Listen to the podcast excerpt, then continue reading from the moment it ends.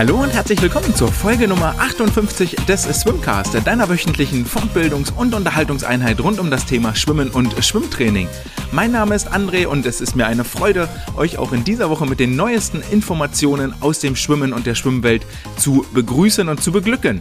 Wenn ihr mit mir in Kontakt treten wollt, dann könnt ihr das natürlich immer jederzeit gerne tun, entweder per E-Mail an andre.swimcast.de oder über die Social Media Kanäle, über Instagram oder über Twitter. Und damit lasst uns starten in die dieswöchige Folge. Und in dieser Woche erwartet uns ein äh, vollgepacktes, ein Füllhorn quasi an Informationen. Zuallererst, und darauf möchte ich wirklich hinweisen, weil es mir eine richtig große Freude war, ich hatte Professor Dr. Arne Güllich im Gespräch für die Wissenschaft der Woche und ähm, wir haben uns sehr, sehr lange, ich glaube so 45, 50 Minuten über Nachwuchsforschung, über Nachwuchsentwicklung, über Talententwicklung, über Sportkonzepte Konzeptionen unterhalten, über die Eliteschulen des Sports, über die Bundesstützpunkte, über Talent, Leistungszentren. Ähm, das war alles dabei und ähm, ja, für alle, die im Nachwuchsbereich tätig sind, ob jetzt als Aktive, als Eltern oder als Trainer, sei dieses Gespräch wirklich ganz, ganz sehr ans Herz gelegt. Das findet ihr ganz am Ende der Folge und ich werde zusehen, dass wir vorneweg schnell durchkommen, damit wir wirklich dann auch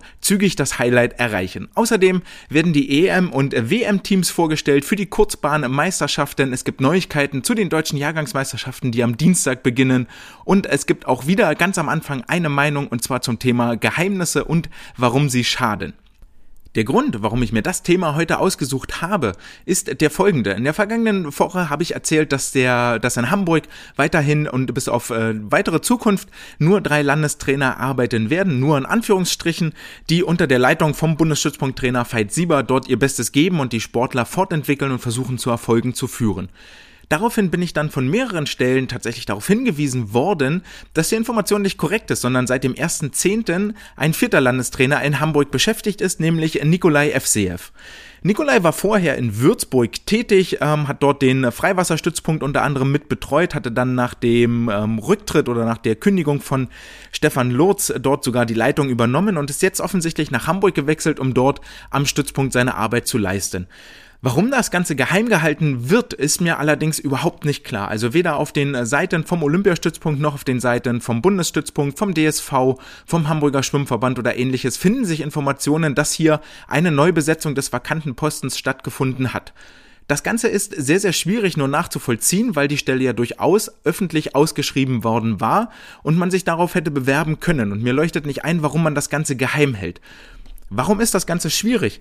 Das Problem ist doch, dass du mit diesem Trainer, mit dieser Trainerentscheidung, möchtest du doch deinem Stützpunkt und deiner Verbandsstruktur und deiner generellen Struktur, die du dort hast, deiner Arbeitsweise, fügst du doch ein neues Aushängeschild hinzu. Jemanden, der vielleicht neue Sportler ranzieht, der attraktiv wirkt in seiner Arbeit, der vielleicht schon Erfolge vorweisen kann. Und das Ganze nicht zu kommunizieren und nicht kundzutun, ist irgendwie schlechter Stil und nicht so richtig nachvollziehbar zumindest leuchtet mir an der Stelle nicht ein, warum das nicht kommuniziert wird. Ich sehe dort mehr Schaden als Nutzen. Alle, die sich nah mit dem Olympiastützpunkt beschäftigen, dort in Hamburg ist jetzt nur das Beispiel, es geht für einige andere Stützpunkte auch noch. Oder für einige andere Kommunikationen kommen wir gleich nochmal drauf.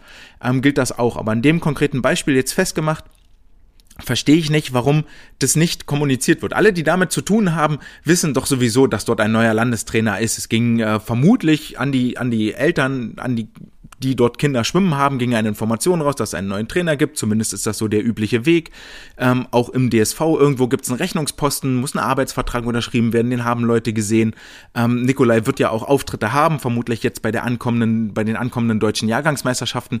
Du kannst diese Informationen doch überhaupt nicht geheim halten. Also warum nicht offen und transparent damit umgehen? Einen kleinen Text dazu machen, warum haben wir uns dafür entschieden, was ist das Tolle, was ist das Super. Das können dann auch so PR-Floskeln sein, wir freuen uns auf die Zusammenarbeit, alles super, willkommen im Team, ey, jetzt geht's voran, wir haben diese Stelle besetzt, es ist doch, ist doch gut, dass wir mehr Personal haben, das sich um die Sportler kümmert. Warum das Ganze jetzt geheim gehalten wird, ähm, erschließt sich mir nicht, habe ich jetzt mehrfach schon kundgetan.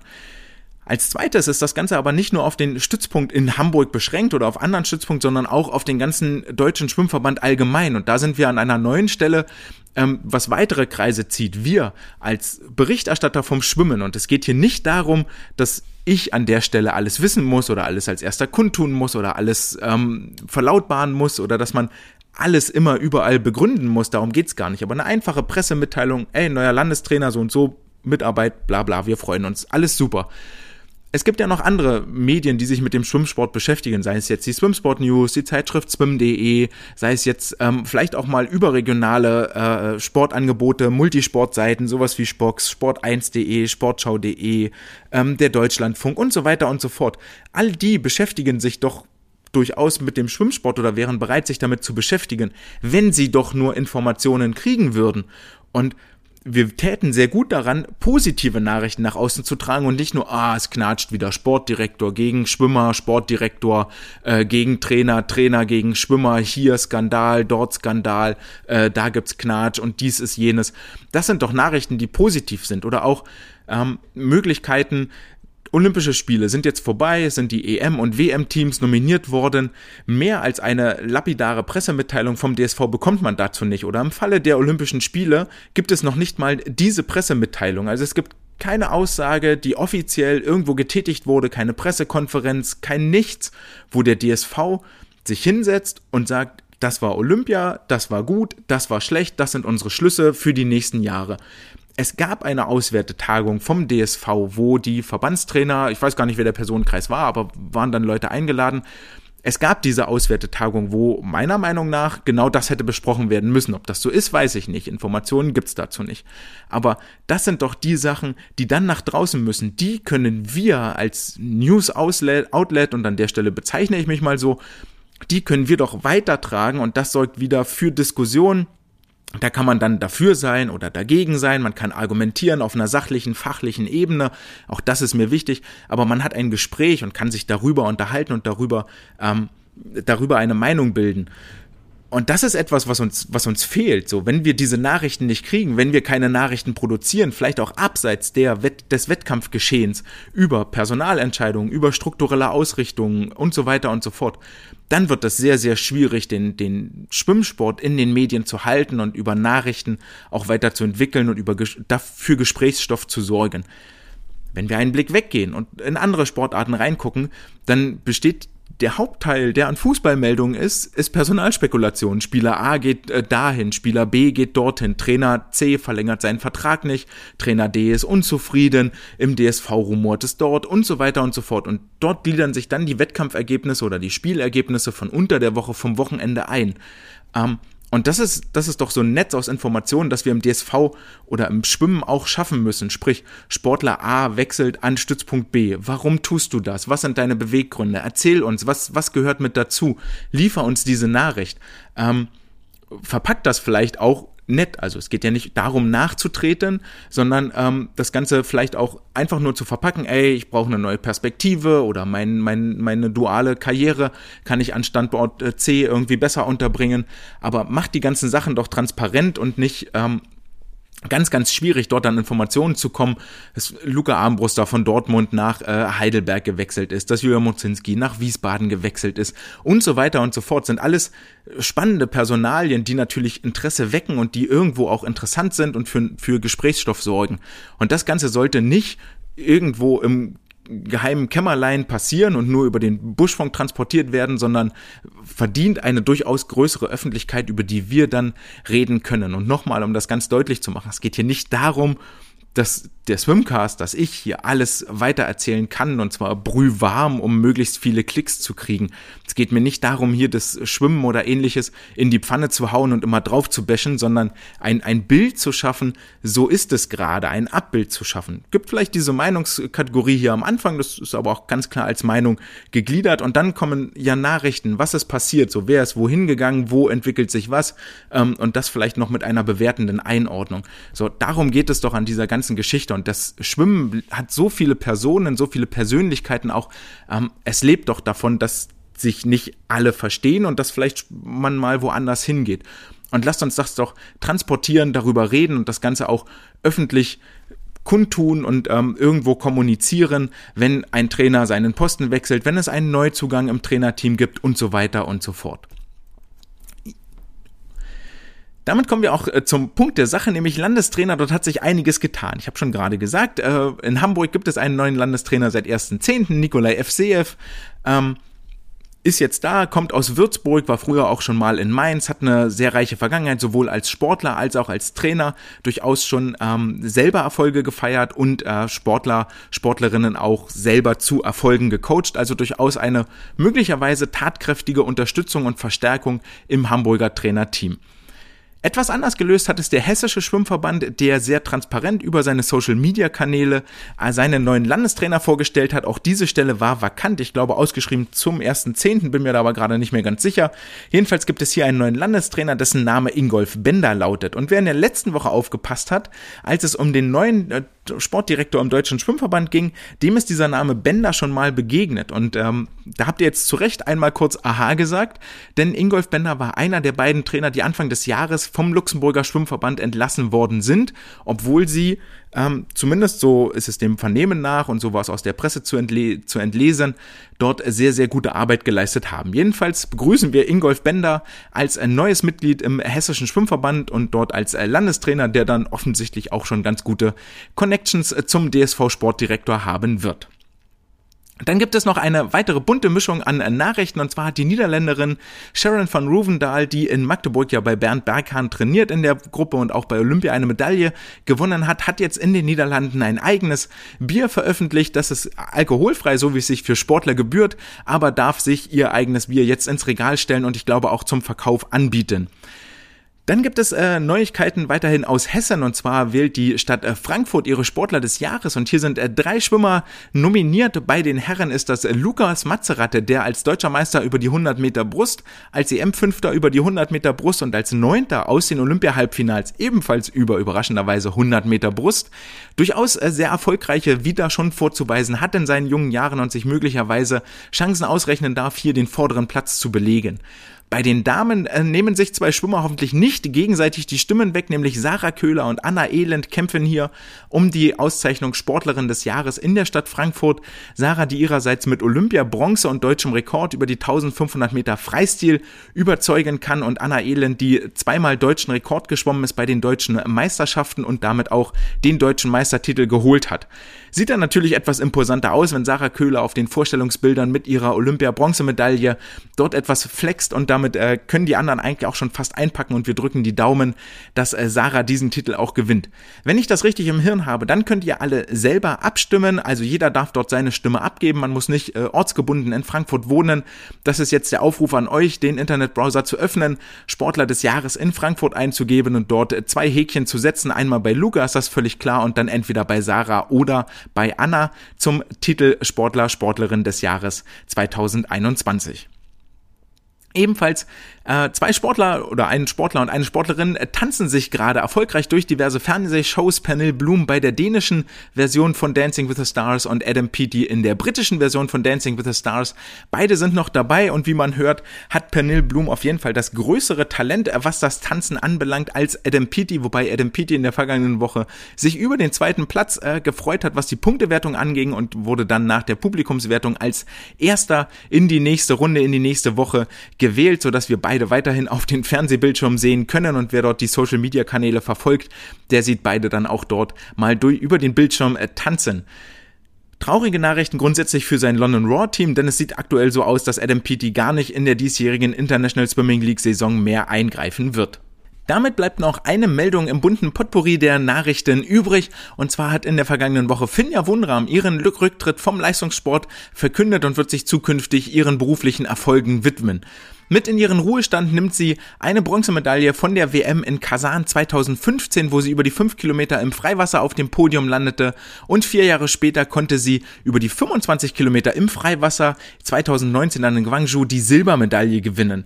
Bei den Europameisterschaften 2016 in Horn holte sie die Silbermedaille über die 5 Kilometer im Einzel und im Team Freiwasserschwimmen, also durchaus eine sehr, sehr erfolgreiche Karriere, die hier für den DSV ihr Ende gefunden hat und für sie persönlich natürlich natürlich auch. Und mit diesem symbolisch an den Nagel gehangenen Neoprenanzug vom Freiwasserschwimmen beenden wir den bunten Blumenstrauß der Nachrichten aus der vergangenen Woche und kommen zu den etwas konkreteren Themen. Beginnen tun wir dort mit den deutschen Jahrgangsmeisterschaften, die ja schon am Dienstag für die Beteiligten starten werden. Am vergangenen Wochenende war das letzte Qualifikationswochenende in vielen Becken der Nation der Republik. Ging es nochmal hoch her und es wurden um Plätze in den Top 25 über die jeweiligen Strecken geschwommen. Am 19.10. war Meldeschluss und jetzt geht das bange Warten los auf das Meldeergebnis. Ich denke mal, die Meldebestätigungen werden schon raus sein und die Zulassungsbestätigungen, sodass ihr zu Hause schon Sicherheit habt, eure, ob eure aktiven dabei sind oder nicht und ob ihr als Trainer den Koffer packt oder auch nicht. Wenn ihr den Koffer packen dürft, dann könnt ihr auch gerne das ein oder andere Familienmitglied mitnehmen, denn die deutschen Jahrgangsmeisterschaften werden mit Zuschauern stattfinden. Für 18 Euro ermäßigt gibt es ein Tagesticket oder 20 Euro im Normalpreis. Das finde ich ehrlich gesagt relativ teuer, weil wer geht schon Mittwoch unter der Woche in Berlin, um sich die DJM anzugucken. Es gibt wohl eine Zuschauerbegrenzung. Erschwert wird der ganze Ticketverkauf noch dadurch, dass die Tageskarten nur online verfügbar sind und nicht im äh, Verkauf an der freien Kasse dort direkt vor Ort. Also wenn ihr wirklich vorhabt hinzufahren, dann sichert euch vorher euer Ticket. Habt ihr keine Möglichkeit hinzufahren, dann habt ihr jetzt äh, eine weitere Möglichkeit, nämlich im Livestream auf YouTube im DSV-Kanal werden die Vorläufe und die Finals auch übertragen und aus den vergangenen Übertragungen war das dann doch schon ganz ansehnlich mit dem entsprechenden Protokoll und den entsprechenden Bahnbezeichnungen war das doch sehr, sehr gut ansehnlich. Also alle einschalten, egal ob ihr zuguckt oder nicht, je mehr Einschaltquote, desto erfolgreicher gilt das Projekt und desto besser sind die zukünftigen Vermarktungsmöglichkeiten. Beim Thema Vermarktung sind wir auch beim nächsten Punkt für die deutschen Jahrgangsmeisterschaften angekommen, denn es gibt eine Mannschaftswertung erstmalig seit immer, glaube ich, bei den äh, Jahrgangsmeisterschaften sponsort beim neuen Poolpartner Aquafil des DSV. Das erwähne ich nicht, um hier Werbung für Aquafil zu machen, sondern es geht mir um die Mannschaftswertung, nämlich die Plätze 1 bis 5 erhalten Geldpreise. Platz 1 wird 1500 Euro in die Vereinskasse gespült bekommen. Platz 5 immerhin noch 900 Euro und das ist gar nicht so wenig, wenn wir unsere Vereinsfinanzen bedenken. Davon werden 50 Prozent in Form von Aquafil-Gutscheinen ausgezahlt und 50 Prozent erhalten die Vereine in Bar zur freien Verfügung ausgehändigt. Also durchaus ein lohnenswerter, lohnenswerter Beitrag, der hier für die Mannschaftskasse erfolgen kann. Worüber noch Unklarheit herrscht, ist allerdings, wie die Wertung vonstatten geht. Also es werden natürlich klarerweise nur die Finalläufe gewertet und dann gibt es für die jeweiligen Vereine Vereinspunkte, aber ob der Sieger jetzt acht Punkte erhält oder zwölf Punkte oder zehn Punkte, ob es vielleicht nur möglich ist, mit maximal drei Sportlern in die Wertung reinzukommen. So war das zumindest mal in Hamburg der Fall bei den Mannschaftswertungen. Völlig absurdes System. Das steht alles noch nicht klar. Es ist auch eine ähm, eine Wertung, die ja jetzt erst nachträglich eingeführt wurde, aber wir dürfen gespannt sein mit der äh, mit der Veröffentlichung vom Produkt beziehungsweise vom Meldeergebnis wird das Ganze dann wohl klar sein, spätestens wenn die Wettkämpfe starten. Wettkämpfe starten werden auch in russischen Kasan und in Abu Dhabi. Und zwar vom 2. bis 7.11. finden die Europameisterschaften aus der Kurzbahn statt. Und zwar direkt im Anschluss an den Weltcup, der in Kasan ausgetragen wird. Und die WM in Abu Dhabi wird vom 16. bis zum 21.12.2021 stattfinden. Der DSV hat basierend auf den bisherigen Kurzbahnergebnissen und der Erfüllung von Qualifikationsnormen seine Teams bekannt gegeben für die Damen, für die Herren, für die jeweiligen Events. Und es kommt jetzt herzlichen Glückwunsch an Jessica Felsner, Julia Görig, äh, Isabel Gose, Angelina Köhler, Hanna Küchler, Leonie Kullmann, Jenny Mensing, Sonele Öztürk, Nele Schulze, Zoe Vogelmann, Ole Braunschweig, Oliver Klemet, Marco Koch, Lukas Mertens, Lukas Mazerat, Sven Schwarz und Florian Wellbrock, die bei der EM in Kasan auf den Startblock steigen dürfen. Wer da jetzt gut aufgepasst hat, dem werden einige Namen aufgefallen sein, die fehlen. Unter anderem mit Fabi Schwingenschlögel, Marie Petruschka, Katrin Demler, Annika Brun werden alle nicht bei der Kurzbahn-EM teilnehmen. Ich denke mal vor allen Dingen, für diese vier gilt es, den Fokus etwas mehr aufs Training zu legen und nicht dort nochmal fünf Tage beim Wettkampf rumzuhängen. Denn im Anschluss an die EM in Kasan werden die ESL-Playoffs starten und nach der Vorrunde, nach dem Weltcup ist es wohl eher kontraproduktiv, jetzt eine Woche oder fünf Tage nochmal in Kasan zuzubringen, bevor es dann in Eindhoven wieder regelmäßig auf den Wettkampfstartblock geht und in den Playoffs in der ISL. Dort geht es schon etwas mehr, nämlich um die Teilnahme am Finale. Dort wird auch gerade von den Teams, für die Fabi Schwingenschlügel, Petruschka, Demler am Start sind, um mehr gehen als nur dabei zu sein, nämlich darum, sich fürs Top 4 zu qualifizieren. Und da wird die Leistung viel, viel mehr eine Rolle spielen, als das noch in der Vorrunde in Neapel der Fall gewesen ist. Ebenfalls fehlen die Olympiateilnehmer Marius Kusch, Anna Elend, die sich beide noch in den USA aufhalten und auch Henning Mühlleitner hat sich wohl dafür entschieden, etwas mehr Training in seinen Plan zu pressen. Dieses etwas reduzierte Team lässt natürlich einige Staffelfragen aufkommen. Vermutlich, so ist jetzt meine Behauptung, wird es wohl keine Männerstaffeln geben. Zumindest sehe ich nicht, wie über die Lagenstrecke hier eine Staffel zustande kommen soll. Dafür ist kein Delfinschwimmer mit angereist oder anwesend einzige Möglichkeit ist noch die 4x200 Freistilstaffel, die dann aus Oliver Klemet, Lukas Mertens, Sven Schwarz und Florian Wellbrock bestehen könnte, die alle auf den langen Freistilstrecken zu Hause sind. Aber auch das halte ich für eher unwahrscheinlich, denn alle genannten sind doch eher über die 400 Meter und aufwärts zu Hause. Lukas Mertens geht noch runter bis auf die 200 Meter Freistil. Bei den Frauen könnte es eine Lagenstaffel und eine 4x100 Meter Freistilstaffel geben. Die Lagenstaffel könnte dann aussehen, dass Jenny Mensing oder Sunele Öztürk die Rückenstrecke schwimmen, Nele Schulze, Zoe Vogelmann die Bruststrecke.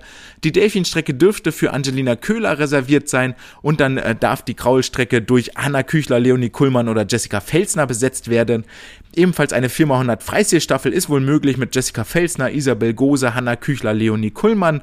Das einzige, wo ich Fragezeichen habe, ist die Firma 200 Meter Freistilstaffel, denn für Jessie Felsner ist die 200 Meter Freistil eigentlich zu lang und dann bleiben Isabel Gose, Hanna Küchler, Leonie Kullmann übrig und dann eine der anderen Teilnehmerinnen, Julia Görig, die eher über die Lagenstrecken kommt, Angelina Köhler eher über die Delfinstrecken, Mensing Öztürk für die Rückenstrecken dabei, Nele Schulze für Brust, ebenso wie Zoe Vogelmann, die für Brust und Lagen eingesetzt werden kann.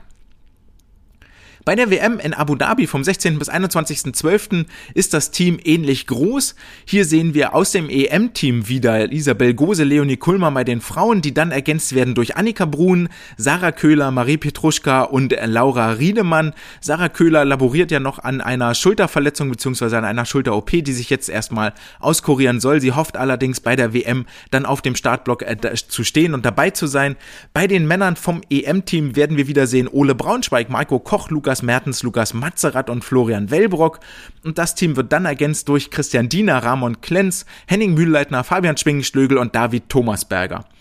Und auch hier ist es sehr, sehr schwierig, die Staffeln zu besetzen. Bei den Frauen fehlt eine Brustschwimmerin komplett, sodass ich mir nicht vorstellen kann, dass eine Lagenstaffel auf den Startblock steigen wird. Für die 4x100 Freistil könnte man Annika Brun, Leonie Kullmann, Marie Petruschka und Isabel Gose nominieren. Für die 4x200 Meter Freistil könnte es das gleiche Quartett sein, sodass hier zwei Staffeln möglich sind. Bei den Männern sehe ich keine 4x100 Freistilstaffel, dafür eigentlich eine ganz gute ähm, Lagenstaffel, die mit Ramon Klenz hier einen Delfinschwimmer dazu gewonnen hat. Dann können Christian Diener oder Ole Braunschweig die Rückenstrecke übernehmen. Die Bruststrecke geht an Lukas Matzerath oder Fabi Schwingenschlögel und die Kraulstrecke könnte Lukas Mertens an der Stelle schwimmen. Die 4x200 Freistil-Staffel könnte ebenfalls besetzt werden mit Lukas Mertens, Henning Mühlleitner, Florian Wellbrock und äh, wen habe ich dort? Ramon Klenz für die 4x200 Meter Freistil. Die 4x100 Freistil sehe ich hier nicht. Und auch hier fehlen einige Namen. Kein Damian Wirling zum Beispiel auf der mit dabei und nominiert. Kein Paul Zellmann mit dabei und nominiert.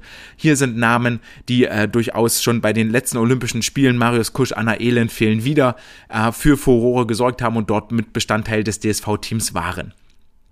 Und den äh, anstrengendsten Zeitplan in dieser Saison hat wohl definitiv Leonie Kuhlmann, die äh, quasi nur auf gepackten Koffern sitzt und sich mit den äh, Gegebenheiten in der Welt vertraut macht, aber jede einzelne Reise genießt. Wer das Interview aus Neapel gehört hat, der hat, der hat auch mitbekommen, wie viel Spaß ihr das macht und wie gerne sie auf dem Startblock ist, dass das vor allen Dingen auch in enger Abstimmung mit ihrem Heimtrainer, mit Lasse Frank passiert, denn sie war jetzt für fünf Wochen in äh, Neapel bei der International Swimming League unterwegs, war dann beim Weltcup in Berlin vom 1 bis 3. Oktober am Start, war jetzt äh, die Weltcup-Saison in Budapest, lässt sie aus, weil sie gerade im Höhentrainingslager in Bulgarien auf dem Belmeken unterwegs ist, wird dann allerdings von dort mehr oder weniger direkt abfliegen zur Kurzbahn-EM in Kasan vom 2. bis zum 7. November, um dann von dort mehr oder weniger direkt nach Eindhoven in die Niederlande weiter zu fliegen, um dort vom 11. bis zum 28. die Playoffs in der ISL mitzuschwimmen vom 11. bis 28. November und ihr Team Team Kali Condors wird sich auch für das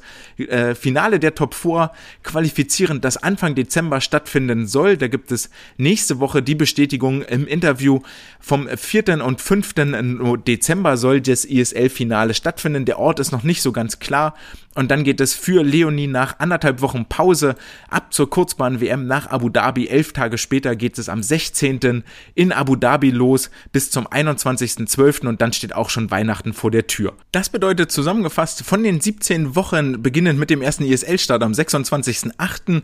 bis Weihnachten am 24.12. Von diesen 17 Wochen wird Leonie dann 13 Wochen entweder im Trainingslager oder zu Wettkämpfen unterwegs gewesen sein das ist ein ganz schönes Brett und äh, unterstreicht nochmal, was das Thema Profisport gerade im Schwimmen auch äh, bedeutet, nämlich Reisen, unterwegs sein, fernab von zu Hause und immerhin ist bei den meisten dieser Höhepunkte ihr Freund Ole Braunschweig mit dabei. Einzig bei der Playoff-Phase von der ISL werden die beiden nicht zusammen unterwegs sein.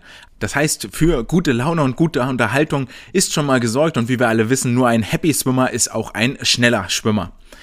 Damit sind wir schon quasi am Ende meines Parts der dieswöchigen äh, Folge und Episode. Nächste Woche Freitag, weil ich in Berlin bei den deutschen Jahrgangsmeisterschaften sein werde und ich freue mich hier schon mal darauf, auf viele Gespräche und dass man sich am Beckenrand mal wieder live unter vier Augen sehen kann oder auch unter sechs, unter acht oder nachmittags, mittags bei einem kleinen Getränk ein bisschen die äh, Schwimmwelt reflektieren kann. Deswegen wird es nächste Woche eine Sonderfolge mit einer Gastsportlerin geben und wer zu Gast ist, dafür gebe ich euch ein kleines Rätsel mit auf den Weg, denn ähm, ich habe sie in unserem Vor Vorgespräch und ich glaube auch dann in der Begrüßung aufgrund ihrer Vielseitigkeit als das Schweizer Taschenmesser des DSV bezeichnet. Sie war für vier Jahre an der Ohio State University, hat dort Psychologie studiert und debütierte schon vor zehn Jahren, nämlich 2011, im Team für die Junioren-Europameisterschaften des DSV. Das erwartet euch nächste Woche und jetzt äh, zum Abschluss der diese dieswöchigen Episode gibt es das Interview mit äh, Professor Dr. Arne Gülich und ähm, ich habe ihn angesprochen, weil er aus einem reichen Erfahrungsschatz berichten kann von seiner Arbeit. Er ist im Moment an der Universität in Kaiserslautern angestellt und kümmert sich dort in der Sportwissenschaft um den Bereich Kinder- und Jugendsport, Talententwicklung und Spitzensport, Sportentwicklung und Sportorganisation, Schulsport und Evaluationsforschung. Was jetzt sehr sehr trocken klingt, hat für uns in der Praxis wirklich maßgebliche Bedeutung, denn es geht darum, was zeichnet einen erfolgreichen erwachsenen Sportler in seinen Jugendjahren aus. Also, wenn ich will, dass wir jemanden haben, wenn ich einen Sportler haben will, der bei Weltmeisterschaften Medaillen gewinnt, der bei Olympischen Spielen im Finale steht, dort Medaillen gewinnt, was muss ich mit ihm im Jugend- und Juniorenalter tun, damit er die bestmöglichen Voraussetzungen für den Erfolg im Erwachsenenalter bringt? Wir werden in diesem Gespräch einige Mythen bestätigen, die es um den, um den Nachwuchssport gibt. Wir werden einige Mythen auch widerlegen. Zumindest wird das Herr Dr. Gülich tun, wird diese Mythen widerlegen. Ich war nur der Fragesteller. Aber es lohnt sich, seinen Ausführungen zu lauschen. Und an dieser Stelle möchte ich nochmals meinen herzlichen Dank ausrichten für das lange und wahnsinnig aufschlussreiche Gespräch. Und ich hoffe, wir werden mit den Ergebnissen, mit den Informationen, die ihr jetzt hört, niemandem die kommenden DJM-Erfolge madig machen. Und warum ich das jetzt gesagt habe, das hört ihr jetzt. Damit ist genug der Vorrede. Wir hören uns übernächste Woche wieder. Nächste Woche gibt es einen Gast und jetzt viel Erfolg, viel Spaß und äh, frohes Lernen beim Gespräch mit Herrn Professor Dr. Arne Gülich. Dann äh, ja, freue ich mich, dass Sie äh, Zeit genommen haben, Herr Professor Dr. Arne Gülich, dass wir heute einen Termin gefunden haben, mit Ihnen über Ihre aktuelle Forschung zu reden und über ein aktuelles Paper, das Sie äh, veröffentlicht haben. Aber bevor wir dort tiefer einsteigen, ähm, würde ich einmal das Wort an Sie übergeben, dass Sie sich einmal kurz vorstellen und sagen, wer Sie sind, was Sie arbeiten, was Sie tun, damit unsere Zuhörer einen Eindruck bekommen, weil der Name dürfte den meisten nicht geläufig sein. Hallo, Herr Engel. Vielen Dank für die Einladung. Ich habe mich sehr auf unser heutiges Gespräch gefreut. Ähm, ja, Arne Güllich, ich bin Professor für Sportwissenschaft an der Technischen, Technischen Universität Kaiserslautern ähm, meine Forschungsschwerpunkte liegen im Bereich Talententwicklung und äh, Jugendsport allgemein, auch Evaluation von äh, Sportorganisationen und insbesondere von Talentförderprogrammen. Ich habe, äh, bevor ich an die Universität Kaiserslautern gewechselt bin, äh, war ich beim DOSB beschäftigt, unter anderem zuständig für ähm, Nachwuchsförderung ähm, plus äh, Sportwissenschaft plus äh, Grundlagenfragen. Ähm, und ich habe auch als Trainer ein bisschen Erfahrung gesammelt. Äh, ich bin in der Leichtathletik zu Hause und äh, habe äh, die großartige Gelegenheit gehabt, sowohl sehr begabte Jugendliche, aber auch erwachsene Athleten zu betreuen, über 30 Jahre lang, ähm, bis einschließlich Weltmeisterschaften, Olympische Spiele. Ähm, genau, das ist mein Hintergrund. Oh, sehr, sehr schön. Das klingt sehr spannend. Ja, wir sind auch, wir haben den Weg genau über diese Nachwuchsförderung und diese ähm, Nachwuchs- oder Forschung im, im Bereich der Nachwuchsförderung gefunden. Ähm, ich hatte sie angeschrieben wegen eines, eines Papers, ging es um den, um den Lebensweg von olympischen ähm, Siegern, von Olympiasiegern. Und da sagten sie dann aber, na, es gäbe noch, gäbe noch eine andere Arbeit von ihnen, über die wir dann zusammengekommen sind, ähm, auf die ich gleich nochmal komme. Und ich glaube auch diese Nachwuchsausbildung ist nicht nur ein sportartübergreifendes Problem, sondern auch ähm, schwimmspezifisch natürlich. So ist natürlich immer offensichtlich für alle, die dort beheimatet sind im Schwimmsport, dass der Nachwuchs im internationalen Vergleich peu à peu schlechter wird und ähm, nachlässt. Und das hat möglicherweise nicht nur Ursachen im Trainerbereich oder im Sportlerbereich, dass die Sportler talentfreier werden, sondern häufig auch strukturell begründet in der Infrastruktur, die dort sieht, die dort liegt. Und ähm, der Artikel, über den wir uns jetzt unterhalten, nennt sich What Makes a Champion Early Multidisciplinary Practice, Not Early Specifi Specialization Predicts World Class Performance. also auf Deutsch, ähm, ein Multisportansatz ähm, ist das, was Weltklasseleistung vorhersagt und nicht frühzeitige Spezialisierung. Das ist der Weg zum Champion. Und ähm, nehmen Sie uns einmal kurz mit, weil es ist eine sehr umfangreiche Arbeit. Was haben Sie dort wie untersucht? Was war die, die Methode, die zugrunde liegende Frage? Sehr gerne.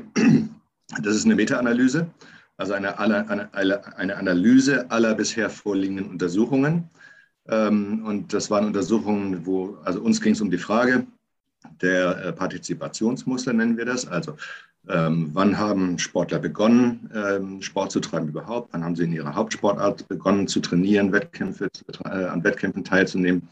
Wie viel haben sie in ihrer Hauptsportart trainiert, in einem äh, organisierten Setting, also unter Anleitung von Trainern in der Sportart oder auch in der sonstigen Freizeit, also sowas wie auf dem Schulhof kicken, äh, Street Hockey, Street äh, und so weiter, Tischtennis auf den Platten, auf den Betonplatten im Park.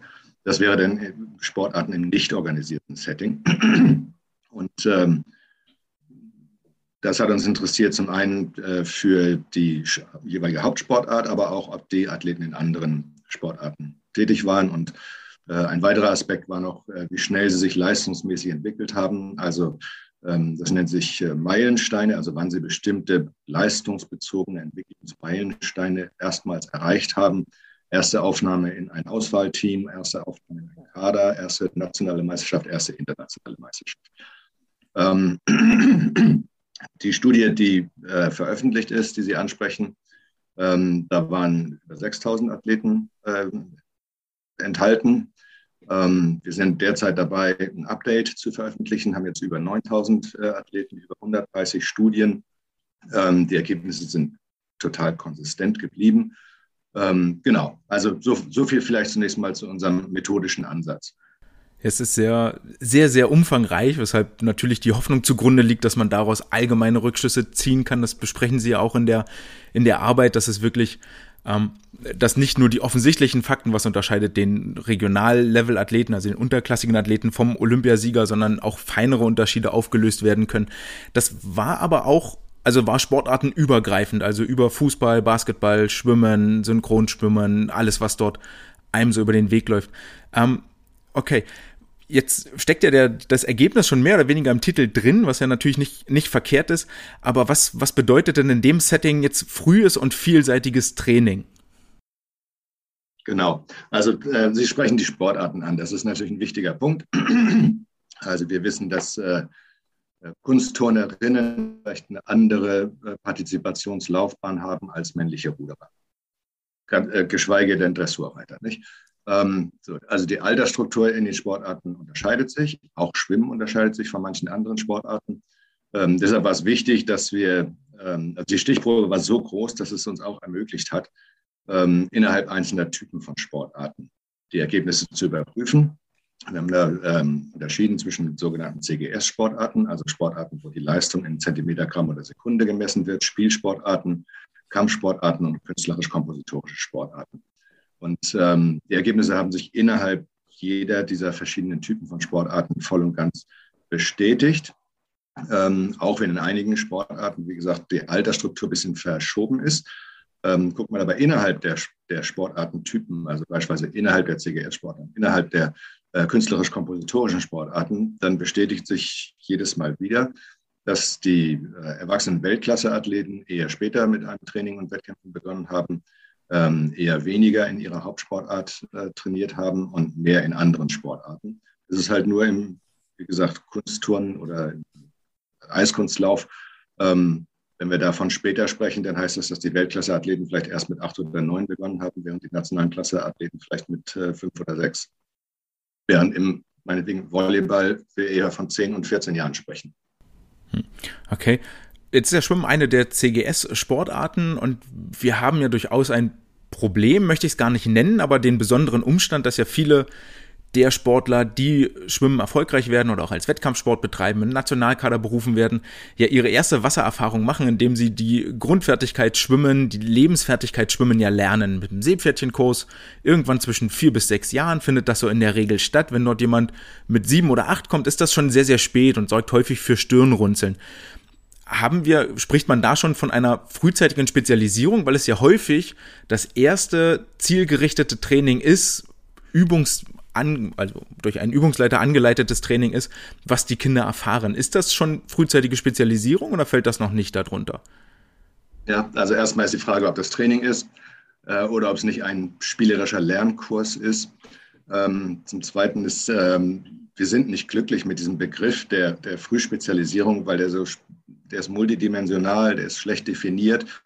Ähm, das machen wir in unserer Veröffentlichung ja auch deutlich. Wir haben den einfach nur benutzt, weil er ein Schlagwort ist, was in der Literatur einfach viel benutzt wird. Und, und, und viele Forscher befassen sich mit, der, mit dem Phänomen der, der frühen Spezialisierung. Entschuldigung.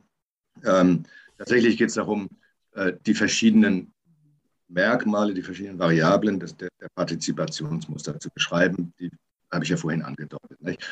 Ähm, Schwimmen. Ähm, also erstmal finde ich, sollten wir hervorheben, dass also die Schwimmvereine äh, so vielen Kindern Schwimmen beibringen. Das ist, äh, ist natürlich viel, viel wichtiger dahingehend, dass sie nicht ertrinken, als ob sie nun Weltmeister Schwimmen werden.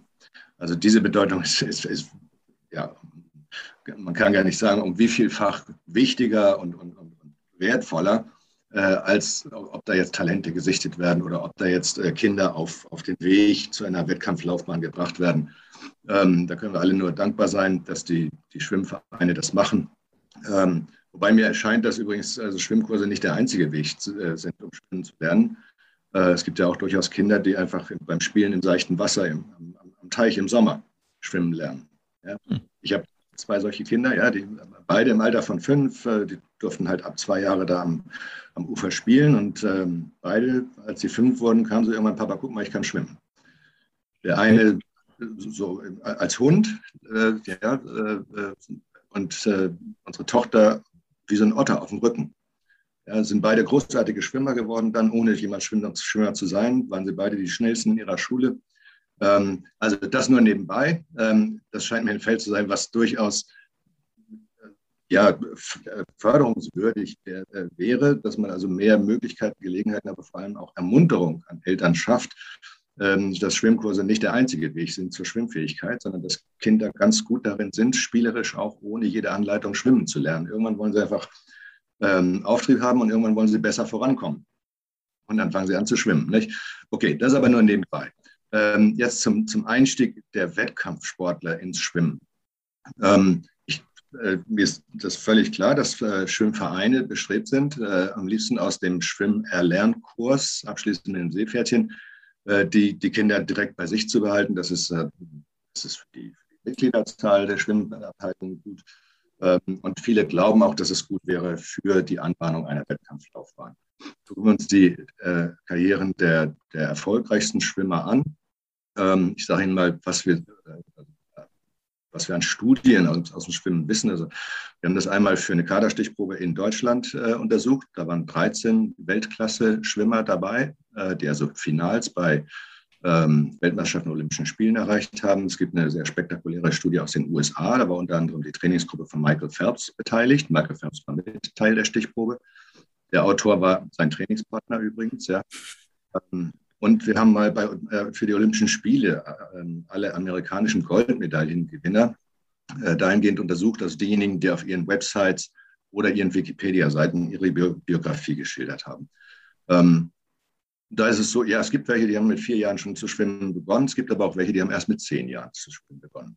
Es war einer dabei, der mit 15 Jahren schwimmen begonnen hat. Der konnte zwar auch mit vier Jahren schon schwimmen, mhm. aber der hat dann erstmal dies und das gemacht und ist mit 15 Jahren erst in, einen Schwimmverein oder eben in Amerika Highschool äh, Schwimmprogramm eingestiegen und ist ebenfalls Olympiasieger geworden. Also diese Bandbreite, die ist sehr groß und es gibt den einen Weg, dass man aus dem Seepferdchenkurs direkt im Schwimmverein bleibt und Schwimmtraining aufnimmt, aber es gibt eben auch den ähm, Pfad sozusagen, dass man schwimmen lernt, sei es im Verein, sei es im Teich.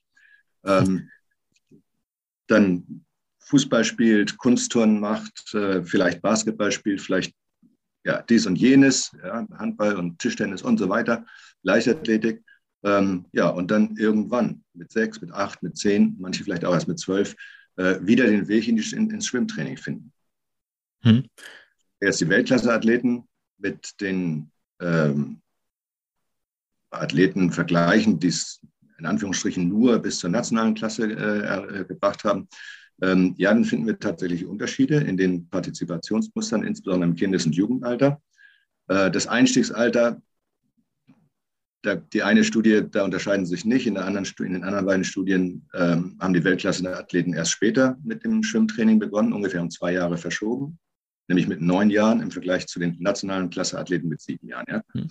Ähm, sie haben im Schwimmen weniger trainiert, die Weltklasseathleten haben insgesamt weniger Training angehäuft und vor allem im Alter bis 18 Jahre. Auch im Erwachsenenalter ein bisschen weniger als die nationale Klasseathleten, aber das war äh, nicht so ein großer Unterschied. Der große Unterschied liegt im Alter bis 18 Jahre. Ähm, und sie haben mehr in anderen Sportarten trainiert und an Wettkämpfen teilgenommen, bis ins späte Jugendalter. Ähm, also die Amerikaner im Schnitt bis 18, die deutschen Athleten im Schnitt bis 15 Jahre. Ja. Ähm, und daraus wird auch schon klar, das war ein langjähriges Engagement. Das war nicht so ein Sportartenhopping oder Sampling oder, oder Ausgleichssport oder sowas, sondern mhm. die waren zunächst mal tatsächlich Tennisspieler ja, oder Leichtathlet und, und so weiter ähm, und haben vielleicht nebenbei geschwommen oder irgendwann später angefangen zu schwimmen. Ist das also zeichnet sich ja irgendwie ab, dass das ein genereller Trend ist, dass die erfolgreichen, und das ist ja auch etwas, was aus ihrer Studie rauskommt als Ergebnisse, dass die Athleten, die am Ende Weltniveau erreichen, ähm, dass die später angefangen haben, auch später ernsthaft im Hauptsport, im Wettkampfbetrieb teilgenommen haben. Was, woran, woran, was ist die Ursache dafür? Woran, woran liegt das? Was ist die Theorie dahinter, dass es, warum das so vorteilhaft ist, sich am Anfang oder warum am Anfang mehrere Sportarten zu betreiben. Mhm, genau. Also vielleicht nur ein Detail, was das Einstiegsalter anbetrifft. Da sind wir nicht so sicher, weil die Studien sich unterscheiden. Nicht? Äh, in der einen Studie haben die Weltklasseathleten später angefangen, in der anderen haben sie sich nicht unterschieden. Also das Einstiegsalter selbst, da können wir noch nicht mit so großer Sicherheit haben, dass hier später besser äh, sagen, dass hier später besser ist. Ähm, wo wir sicher sein können, ist der, der Trainingsumfang im Schwimmen im Jugendalter, Kindes- und Jugendalter und der Umfang des Betreibens anderer Sportarten. Also Weltklasse weniger Schwimmtraining, mehr Training und Wettkämpfe in anderen Sportarten über längere Jahre. Übrigens, wenn ich das noch sagen darf, es geht nicht darum, möglichst viele andere Sportarten zu betreiben, sondern diese Weltklasse-Athleten, die haben zwei bis vier andere Sportarten betrieben. Ja. Ähm, ja, das ist ja jetzt auf den ersten Blick erstmal so kontraintuitiv und, und schwer verständlich und auch mit, mit gängigen Konzepten, langfristiger Leistungsaufbau und so weiter, ähm, gar nicht so leicht in Einklang zu bringen. Aber ähm, es lässt sich durchaus erklären. Erster Ansatz ist, ähm, wenn ein Kind äh, verschiedene Sportarten ernsthaft über längere Jahre unter professioneller Anleitung eines Spezialisten, Trainers oder Übungsleiters in einer Sportart betreibt, ähm, und das in verschiedenen Sportarten, dann ist die Chance, dass das Kind diejenige Sportart entdeckt und für sich auswählt, die am besten zu ihm passt, erhöht, nämlich multipliziert, um so viel, wie man Sportarten betrieben hat. Äh, also sozusagen eine Selbsttalenterkennung, äh, übrigens im Nachhinein, nicht im Vorhinein, also aus der eigenen Erfahrung in den verschiedenen Sportarten heraus. Das Zweite ist, ähm, es werden Kosten und Risiken gedämpft. Kinder sind sehr empfindlich ähm, für, für Kosten und Risiken hinsichtlich ähm, Zeit, zeitliche Beanspruchung ähm, und hinsichtlich ähm, psychischer Beanspruchung und äh, körperliche Gesundheit. Ähm, also Kinder, die äh, früh schon viel in einer Sportart trainieren, haben erhöhtes Risiko späterer Überlastungsschäden. Zeitliche Beanspruchung durch den Sport, da reagieren Kinder sehr empfindlich drauf und wenn ihnen die zeitliche Beanspruchung zu viel wird, hören sie auf. Also das, das Dropout-Risiko ist erhöht, wenn äh, im Kindesalter schon viel trainiert wird.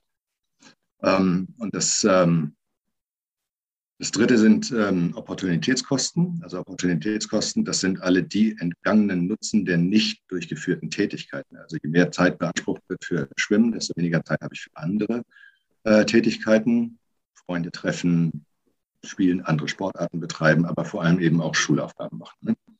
Ähm, ich kann nicht gleichzeitig schwimmen und Französisch lernen. Gut, manche Schwimmer können das. Während, Kacheln, während sie Kacheln zählen können, machen sie im Kopf gleichzeitig Französisch. So, aber in einem, also einen Chemieversuch kann ich in derselben Zeit nicht machen. Wenn ich mich also, wenn ich meine Zeit also für Schwimmen verwende, dann sind die Opportunitätskosten der entgangenen Nutzen des Vokabellernens. Ja. So, und je mehr Zeit für, durch Schwimmen beansprucht wird, desto höher werden die Opportunitätskosten. Und da sind Kinder überaus vulnerabel und reagieren da sehr sensibel drauf dass äh, wenn also die Erwachsenen viel, viel, äh, Zeit, äh, viel von ihrer Zeit beanspruchen, ähm, dann hören sie irgendwann auf. Ähm, das dritte ist die, die, die motivationale Ermüdung. Wenn relativ früh schon relativ viel trainiert wird und an Wettkämpfen teilgenommen wird, dann steigt die Wahrscheinlichkeit, ähm, dass in späteren Jahren Burnout oder sonstiger motivationaler Verlust oder motivationale Ermüdung eintritt. Ja, okay. Also das ja, letzter Satz, Herr Engel. Wenn wir das zusammenfassen, dann können wir sagen, dass äh, die Weltklasse-Athleten ein Partizipationsmuster äh, hatten, das eher ressourcenschonend und risikodämpfend war und damit äh, eben auf lange Sicht nachhaltiger. Okay, ähm, ja, verstehe. Es war aber so, dass tatsächlich nur die Sportarten oder nur dann ähm, das Betreiben anderer Sportarten zielführend war für späteren Erfolg im Hauptsport, wenn das Ganze unter professioneller Anleitung stattgefunden hat, also unter Traineranleitung, wenn ich das richtig verstanden habe. Das heißt, wenn ich jetzt den Schwimmer habe, der vielleicht mit seinen Kumpels noch dreimal die Woche für anderthalb Stunden in der Soccerhalle Fußball spielt, dann ist das nicht zwangsweise zielführend. Schadet auch nicht, aber wir finden keine systematischen Effekte. Das Problem ist bei, also erstens zu Ihrer ersten Frage, ja, ähm, den Effekt können wir so herausarbeiten, dass also dieses Engagement, ähm, das, den, das Engagement in verschiedenen Sportarten, das den Unterschied macht. Das war ähm, äh, unter Anleitung von Trainern oder Übungsleitern, Trainerinnen, Übungsleiterinnen in diesen Sportarten. Das wissen wir daher, weil diese Athleten auch im Schnitt über sechs Jahre lang an Wettkämpfen in anderen Sportarten teilgenommen hm. haben. Ich kann nicht als Schwimmer mich für einen Leichtathletik-Wettkampf melden. Ich muss Mitglied in einer Leichtathletikabteilung oder einem Leichtathletikverein sein. Ähm, und daher wissen wir das, dass das tatsächlich äh, ja, unter Anleitung von Spezialisten, Trainern, Übungsleitern ähm, war. Dieses äh, informelle Sporttreiben, wir können nicht sagen, dass es schadet. Wir können aber auch nicht sagen, ähm, dass es äh, ähm, die langfristigen Erfolgschancen begünstigt. Da ist einfach die Befundlage super heterogen. Manche Studien zeigen da positive Effekte, manche zeigen sogar deutliche negative Effekte. Ähm, also im Schwimmen wird es ja beispielsweise darum gehen, ähm, ob äh, die, die Kinder in ihrer Freizeit schwimmen gehen. Und in mhm. dem Fall also nicht nur planschen, ja, sondern äh, ob sie in der Freizeit noch Bahnen ziehen zum Beispiel. Ja, das wäre dann informelle, also äh, Schwimmen in einem informellen Setting. Ähm, da finden wir in den Studien keinen Hinweis darauf, dass das langfristig erfolgsrelevant wäre. Ich glaube, kann ich auch aus Erfahrung kann ich das verneinen. Also ich kenne zumindest keinen, der in einem Vereinssetting trainiert und äh, Samstag nochmal die Schwimmtasche packt und freiwillig äh, eine Stunde oder zwei äh, selber Bahnen zieht. Vermutlich weil Schwimmen von früh auf gelehrt wird als sehr trainingsintensiver Sport. Du musst immer da sein, es ist immer ein gewisser Druck. Also in allen Settings, die ich erlebt habe oder wo ich mich mit Trainern unterhalten habe, war es immer, darf kein Fehltag sein, ähm, du musst so und so oft trainieren, weil die anderen machen das ja vielleicht auch.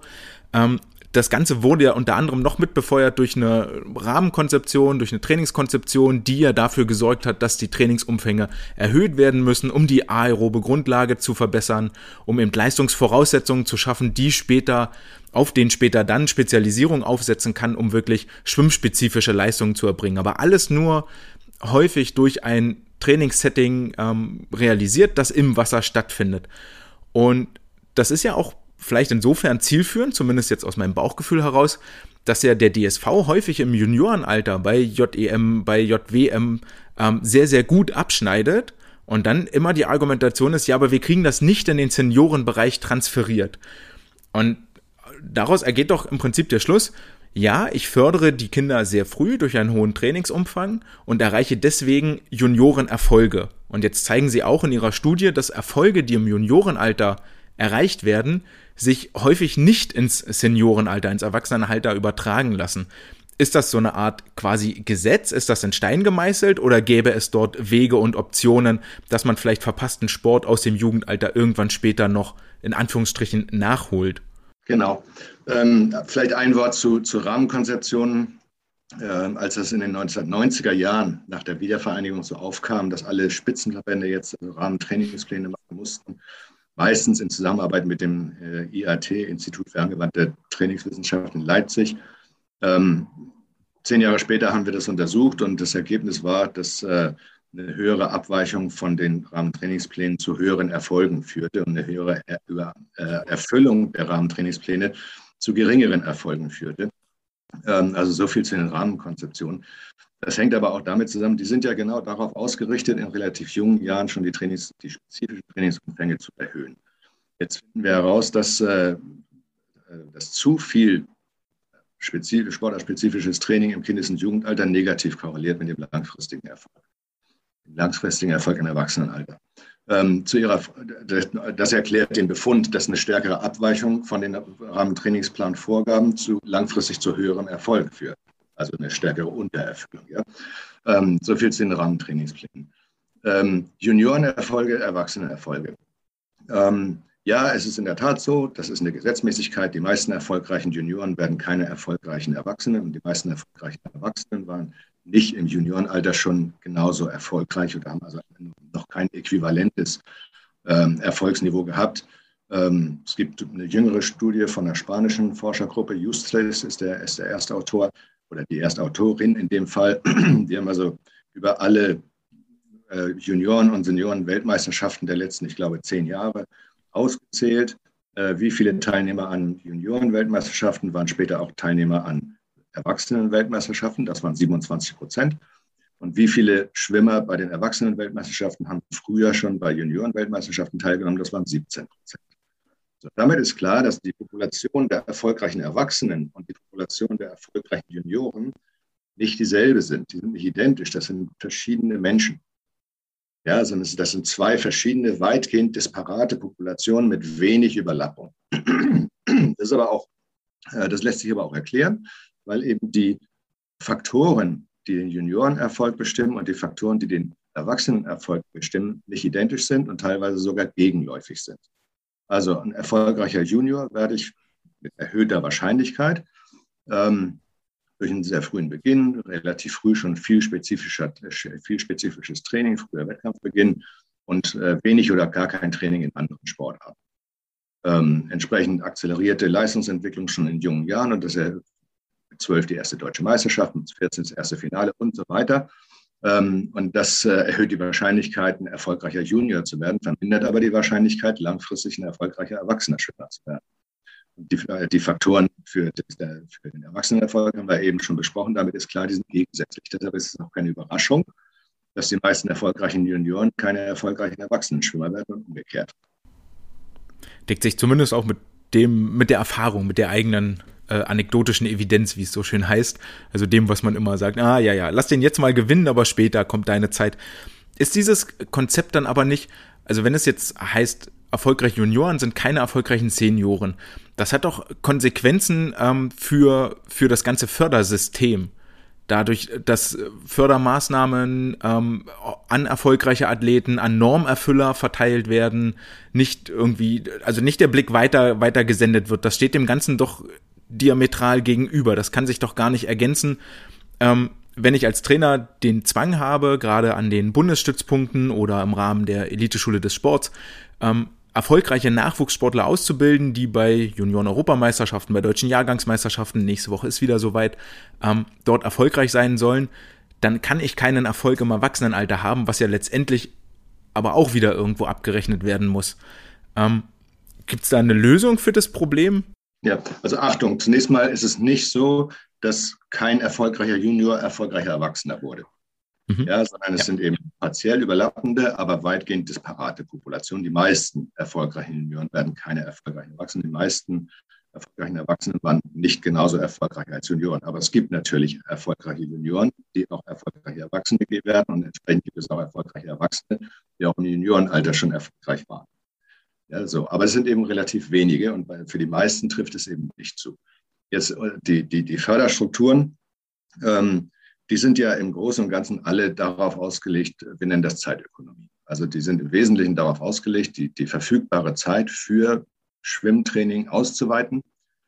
Ähm, möglicherweise befeuert auch durch solche Rahmentrainingspläne oder Konzeptionen, ähm, wo also Vorstellungen herrschen, so und so viele Kilometer oder Stunden musst du im Becken gewesen sein mit zwölf Jahren, sonst kann das nichts mehr werden, sonst ist der Zug abgefahren sozusagen.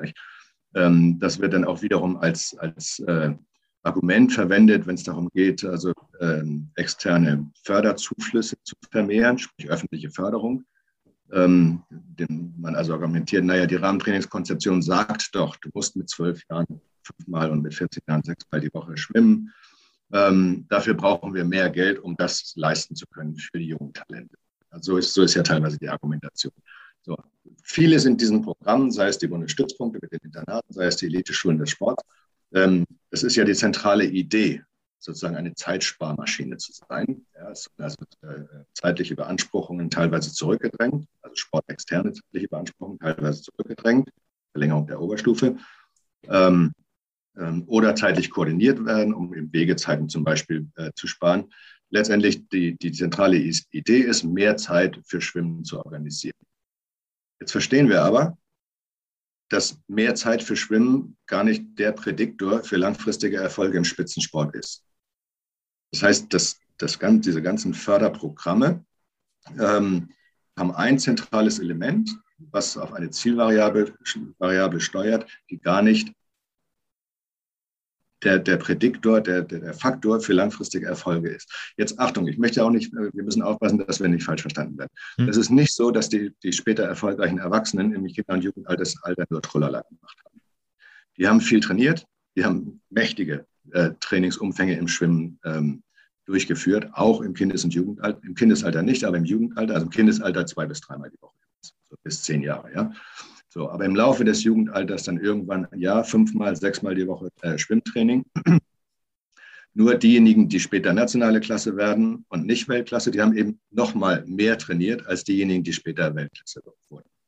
Und erst recht die erfolgreichen Junioren, die haben noch mal mehr im Kindes- und Jugendalter äh, Schwimmen trainiert.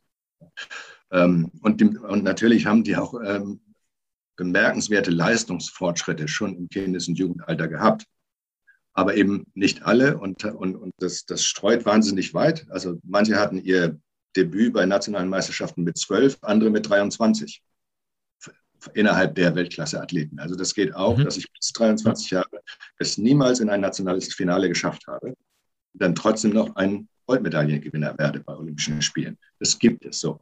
Ähm, genau.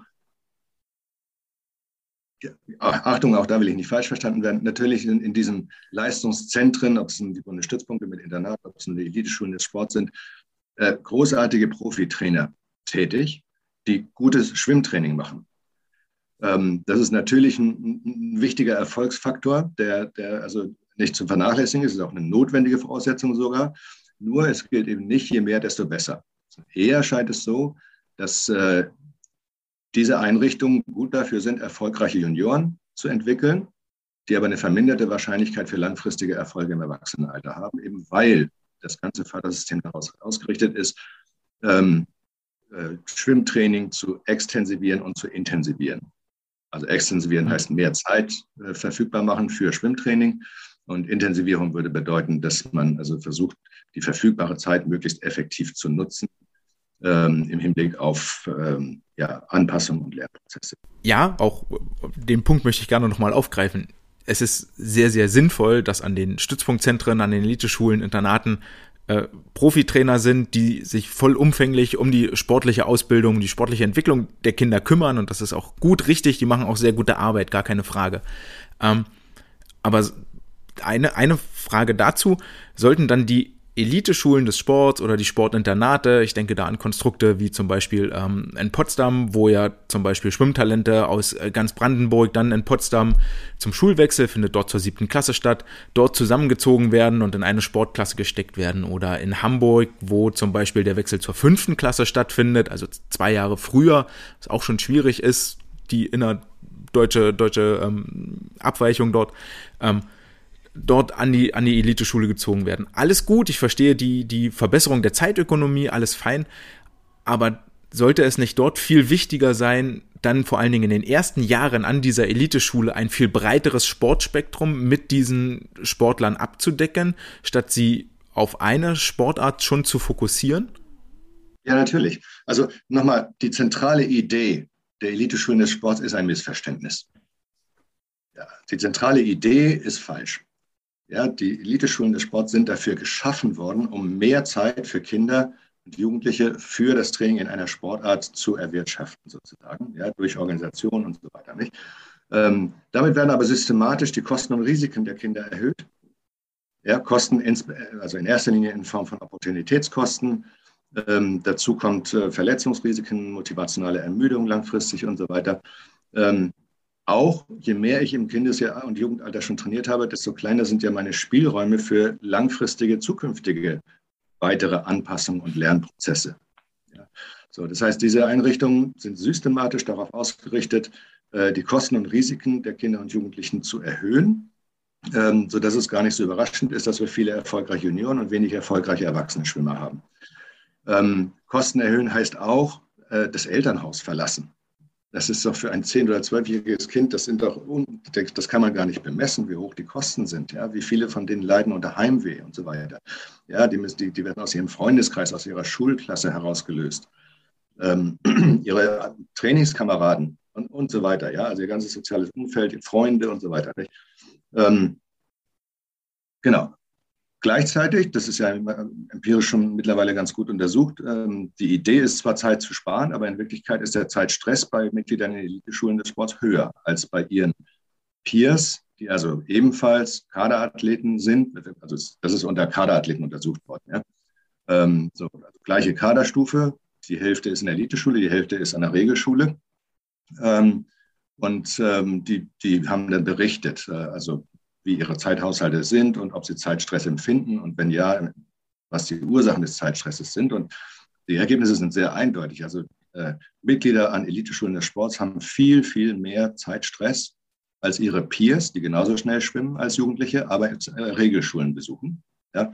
Mhm. Äh, hängt damit zusammen, weil die Elite an den Eliteschulen des Sports äh, die, die nehmen an viel mehr Wettkämpfen teil, aber vor allem trainieren sie 60 bis 70 Prozent mehr ähm, im Jugendalter.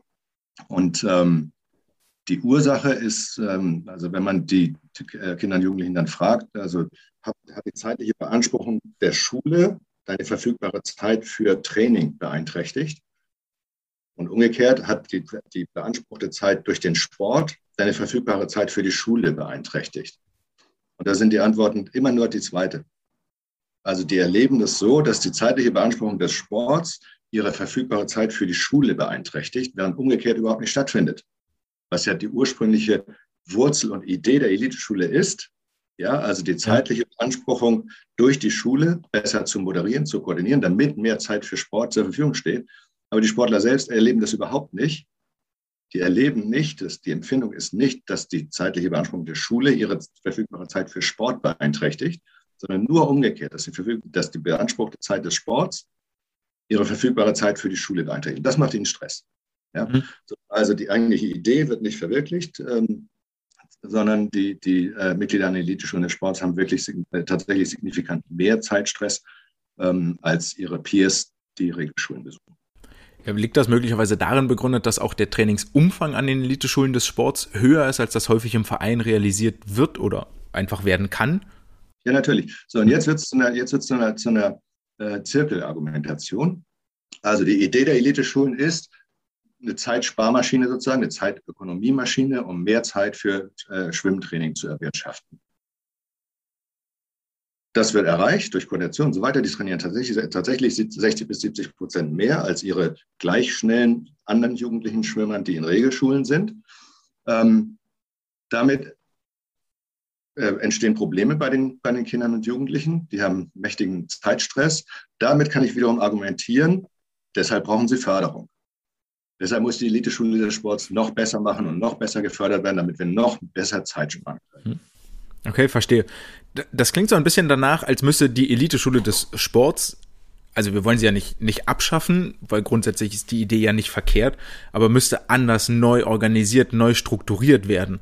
Also halt wirklich den, den Trainingsumfang oder die gewonnene Zeit nicht dafür nutzen, wirklich mehr zu trainieren, mehr trainieren zu können, sondern die gewonnene Zeit dafür zu nutzen, mehr gewonnene Zeit zu haben. Genau. Also erstmal, äh, die Idee ist ja gar nicht, möglichst viel im Kindes- und Jugendalter schon Schwimmtraining absolvieren zu können, sondern eher ist es ja so, dass ähm, die Weltklasseathleten im Kindesalter ausgesprochen moderate Trainingsumfänge nur hatten, zwei bis dreimal die Woche.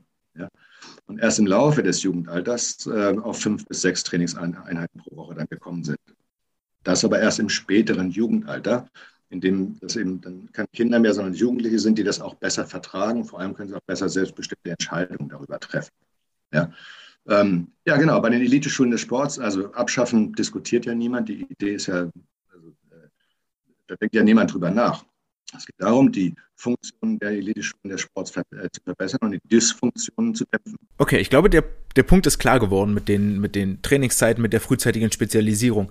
Was aber noch nicht, was wir noch gar nicht thematisiert haben, ist ähm, die positiven Effekte einer vielseitigen sportlichen, bewegungsmotorischen Ausbildung auf den möglicherweise späteren Leistungsprozess.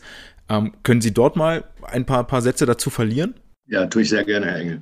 Ähm, also zwei Argumente hatten wir vorhin schon mal ähm, berührt. Ähm, das zum einen, also die Selbsttalenterkennung sozusagen besser und verlässlicher ist, wenn ich eigene Erfahrungen in verschiedenen Sportarten betrieben habe, dann ist die Wahrscheinlichkeit einfach multipliziert, dass ich mich für eine Sportart entscheide, die zu mir passt.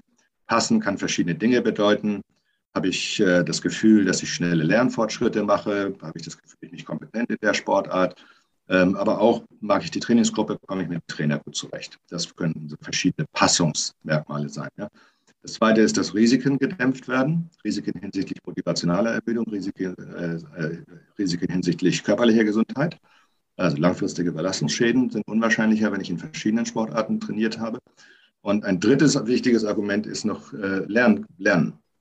Ähm, Kinder, die, in, die mehr vielfältige Lernaufgaben in verschiedenen Lernsituationen, Lernsettings und vor allem mit unterschiedlichen Lernmethodologien in Erfahrung bringen, äh, können dadurch ihr langfristiges zukünftiges Lernkapital ausweiten.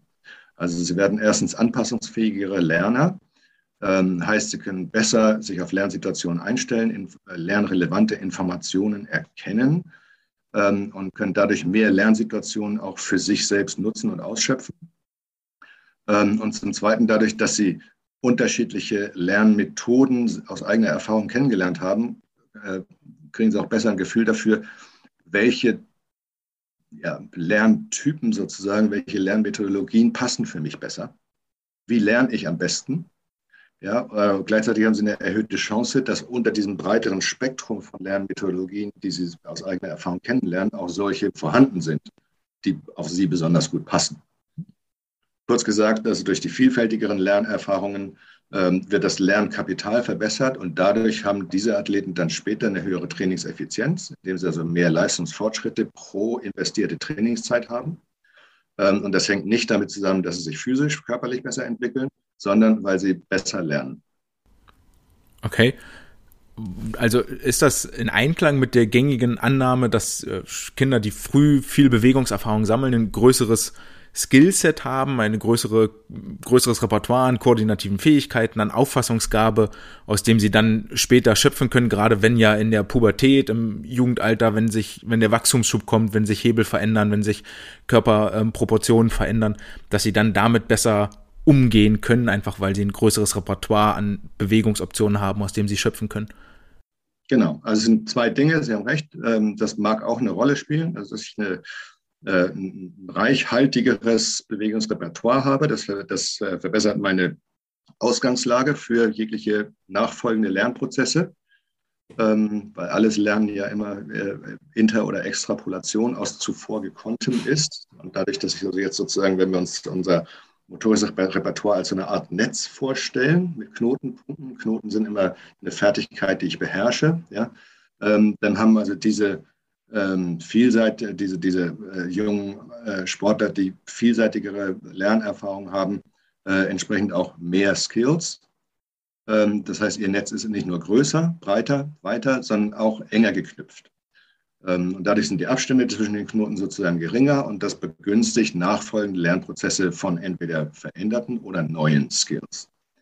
Wir glauben aber, dass entscheidend nicht so sehr ist, welche ähm, Fertigkeiten erworben worden sind, sondern der Prozess des Erwerbs dieser Fertigkeiten, also die Lernprozesse, die sie in mhm. Erfahrung bringen, ähm, dass die den Ausschlag geben für ihr nachfolgendes Lernkapital im Sinne von Potenzial für dann auch feinmotorisches Lernen auf hohem Leistungsniveau innerhalb ihrer speziellen Sportart. Das ist Verstehe.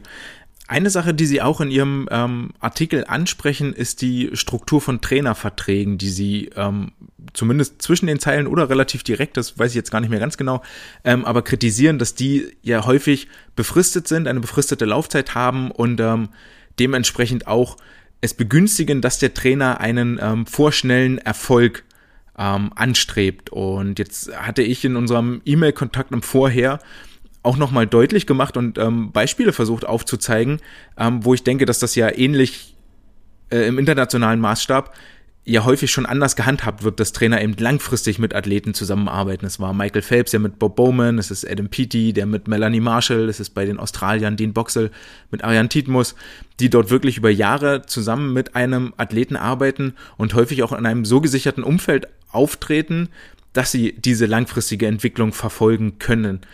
Ähm, sehen Sie da Optionen, dass sich das im, im deutschen Sport irgendwie ändert oder also ja, ich bin, ich, ich verliere niemals meine Zuversicht, dass die Dinge irgendwann besser werden. Auch in Deutschland. ähm, also Trainer ist ja so ein Thema. Nicht? Der DOSB und jeder Spitzenverband macht alle zwei Jahre eine neue Traineroffensive. Ähm, das beobachten wir seit 30 Jahren. Ähm, wesentliche Verbesserungen sind nicht zu, zu, zu erkennen.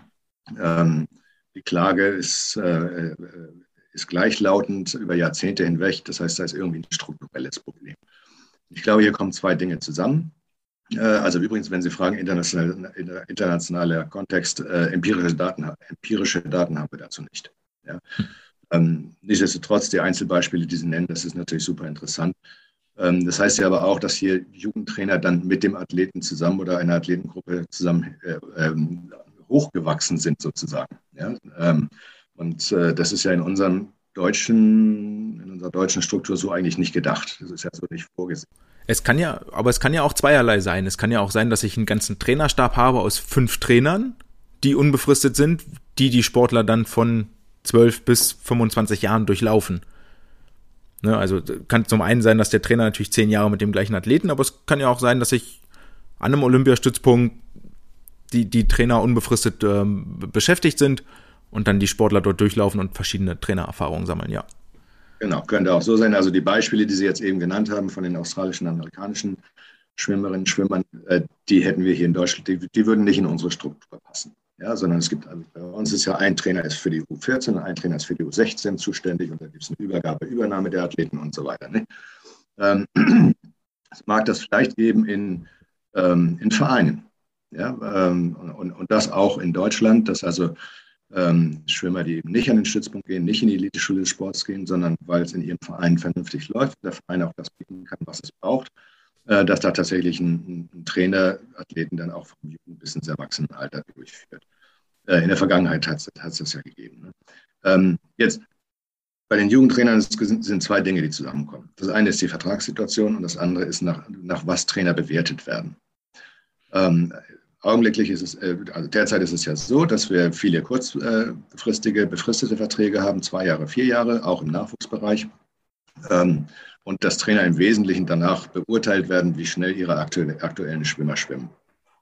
Also nach dem derzeitigen aktuellen Erfolg ihrer Schützlinge. In so einer Situation ist es für einen Trainer vollkommen individuell rational, ähm, die akzeleriertesten Kinder zu rekrutieren und zu selektieren in seinen Trainings- und Förderprogramm äh, und in der kurzen Zeit, die er zur Verfügung hat, sie möglichst stark weiter zu akzelerieren. Die, die Selektierten, also die schon Akzelerierten, das sind diejenigen, die schon viel, die früh begonnen haben, viel spezifisch schon vorher trainiert haben, bis zu diesem Zeitpunkt, ähm, oft mindestens bei den Jungs äh, außerdem noch äh, biologisch akzeleriert. Ja. Ähm, einmal ins äh, Programm selektiert, ähm, wird die, die, das, das äh, spezifische Training weiter intensiviert und der Umfang weiter forciert. Das macht total Sinn für einen Jugendtrainer, wenn er ein Nachfolgevertrag haben möchte, äh, weil alle diese Maßnahmen dazu geeignet sind, möglichst rasch ähm, möglichst äh, gute Juniorenerfolge zu erzielen. Gleichzeitig wird dadurch aber die langfristige Perspektive für die Entwicklung dieser Athleten äh, beeinträchtigt. Funktionaler wäre es erstens, wenn die Trainer die Aufgabe haben sollen, langfristig, geduldig äh, äh, Sportler zu entwickeln oder wenn wir eben diese Alterssegmente Zuständigkeit haben, sie auf den Weg für eine langfristige Entwicklung zu bringen. Ähm, dass äh, erstens die Trainer natürlich unbefristete Verträge haben müssen. Alles andere widerspricht ja total ihrer Aufgabe. Ja? ja. Also ihr, ihr, ihr Job ist ja nicht, zwei Jahre lang eine Entwicklung zu, zu, zu begleiten, sondern in diesen zwei Jahren die Entwicklung für die nächsten zehn Jahre auf den Weg zu bringen. Ja. Ähm, und das Zweite ist, wonach Trainer Trainerinnen oder Trainer evaluiert werden. Das kann eben nicht der aktuelle Erfolg oder die aktuellen Leistungen der, der derzeitigen Schützlinge sein. Die Aufgabe von Kinder- und Jugendtrainern ist ja eine andere. Die Aufgabe ist, möglichst viele junge Leute für wettkampfmäßiges Schwimmen zu begeistern und ihr Potenzial auszubauen und nicht innerhalb von kurzer, früher Zeit möglichst viel von diesem äh, Potenzial schon auszuschöpfen.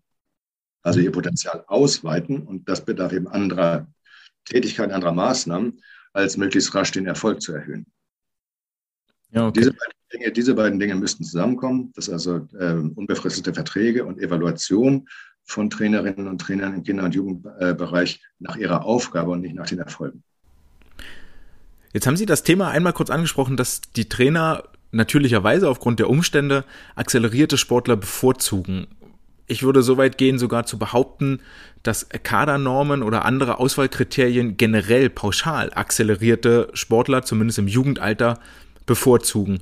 Hm, gibt es da Ideen oder Ansätze, wie man diese, diesen Fehler ausmerzen könnte. Ich weiß, dass zumindest bei den, bei den Sichtungsmaßnahmen, die zur Auswahl für Eliteschulen oder ähnliches vorgenommen werden, dass dort häufiger auch mal das Geburtsquartal mit in, ähm, in, in wie heißt es, in Rechnung gezogen wird. Also das, ne, welche im vierten Quartal eben Zusatzpunkte bekommen, einfach weil sie ja fast ein Jahr jünger sind als die, die im ersten Quartal geboren sind. Gibt es da noch andere Ansätze oder Ideen, wie das ähm, ja, also einmal ist die, äh, die Grundidee, da haben wir drüber gesprochen. Es gibt überhaupt keine Begründung, mit zehn oder zwölf Jahren eine Auswahl überhaupt zu treffen. Weil die Auswahl ja nur für ein Programm äh, getroffen wird und dieses Programm verfolgt die Zielstellung, Trainingsumfänge auszuweiten. Ähm, wo wir jetzt wissen, nee, braucht man eigentlich in diesem Alter noch gar nicht so sehr, ja, sondern da geht es eher darum, moderate Schwimmtrainingsumfänge und sich in verschiedenen Sportarten zu engagieren. Ja. Das spricht alles dafür, eine Auswahl überhaupt erst später zu treffen. Ähm, und je, je, höher das Alter ist, desto geringer ist dann auch der, der Fehler bei, bei Talenterkennung und Talentauswahl. Wenn man dann irgendwann sich dazu bewegt fühlt, eine Auswahl treffen zu müssen oder zu wollen, ähm, dann macht es Sinn, äh, die beiden Dinge, die Sie eben angesprochen haben, also biologische Reife, Stand, ähm, gerade so in den Jahren plus minus drei Jahre um die Pubertät, ähm, übrigens bei, bei Jungen, bei Mädchen ist, äh, verhält sich das anders, ja. Ähm, so, aber äh, da, ja, ein biologischer Reifevorsprung ist ein mächtiger Vorteil für die aktuelle Leistungsentwicklung. Ähm, das kann man relativ einfach ermitteln, ähm, auch, auch unblutig. Durch einfache anthropometrische äh, Messungen kann man da also eine, eine Schätzung äh, geben, ähm, äh, ja, ob jemand in der biologischen Reifung einen Vorsprung vor seinem gleich, alt, kalendarisch Gleichaltrigen hat oder nicht, oder eben sogar eher retardiert ist. Ähm, das zweite ist, das, was Sie ansprechen, ist der sogenannte Relative Age Effect, dass also über die 365 Tage des Jahres sich die Geburtstage verteilen und jemand, der am 31.12. geboren ist, ist ein Jahr jünger als einer, der am 1.1. geboren ist. Beide starten denselben Wettkampf, ähm, obwohl ein Jahr Altersunterschied ist. Und ja, je früher die äh, Kinder innerhalb des, des, äh, des, des Wettkampfjahres geboren sind, ähm, desto höher ist die Wahrscheinlichkeit, dass sie in, als Kinder oder Jugendliche schon schnell schwimmen. Ähm, auch das ist handwerklich total einfach zu, zu bestimmen. Ja, man, man weiß ja den Kinder, das kann man ja in Rechnung nehmen. Nicht? Ein dritter Aspekt wäre, dass man die ähm, bisherige Sportbiografie mit betrachtet. Ja, also da äh, wissen wir ja, dass äh, auch total einfach zu machen. Man fragt die einfach oder ihre Eltern, ja, was hat das, das Kind bisher gemacht? Wann hast du begonnen zu schwimmen und äh, im Verein und wie viel Mal die Woche hast du trainiert, als du 6, 8, 10, 12 warst? Ähm, ähm, so, da wissen wir ja nun, dass äh, also eine bisherige Sportbiografie mit nur moderaten Schwimmtrainingsumfängen, aber gleichzeitig umfangreichen Engagement in verschiedenen Sportarten, anderen Sportarten als Schwimmen, also mindestens einer, typischerweise zwei bis vier, im Laufe der Jahre ähm, ein guter Indikator ist für das Potenzial für die zukünftige Entwicklung eines Schwimmers, einer Schwimmerin. Mhm, verstehe. Eine Frage habe ich noch, vielleicht lachen Sie mich jetzt gleich aus da, dafür. Ähm, wir haben immer nur davon gesprochen, dass Sportler oder dass Schwimmer zwei bis dreimal die Woche trainieren, bis zehn Jahre ähm, und dann noch andere Sportarten nebenbei machen sollen. Gilt das bloß für andere Sportarten? Weil ich denke gerade, dass ganz viele ähm, Sportler auch Musikinstrument parallel zum Beispiel spielen. Gibt es da auch Untersuchungen, ob da Effekte vorliegen? Ähm, nein. Okay. ich, ich lasse nicht dafür aus, weil das ist tatsächlich eine Frage, mit der wir uns befassen und die wir auch gerne ähm, untersuchen wollen. Ähm, mit denselben beiden ähm, Kolleginnen, also der Kollegin Brooke McNamara und dem Kollegen Zach Hambrick, mit denen wir auch diese Meta-Analysen durchgeführt haben. Ähm, ja, das interessiert uns. Die beiden Kollegen, die kommen gar nicht aus der Sportwissenschaft, sondern aus der Psychologie, also aus der Expertiseforschung in der Psychologie. Und die haben tatsächlich so im musischen Bereich schon Expertise, Expertiseforschung auch durchgeführt und äh, sind da deshalb besser zu Hause. Und wir sind uns einig, ja, das wollen wir untersuchen. Also ein, ob das, was wir im, im, im, Leistungssport finden, ob man das in der Musik auch findet, also Partizipationsmuster, Bedeutung frühzeitiger Leistung und so weiter.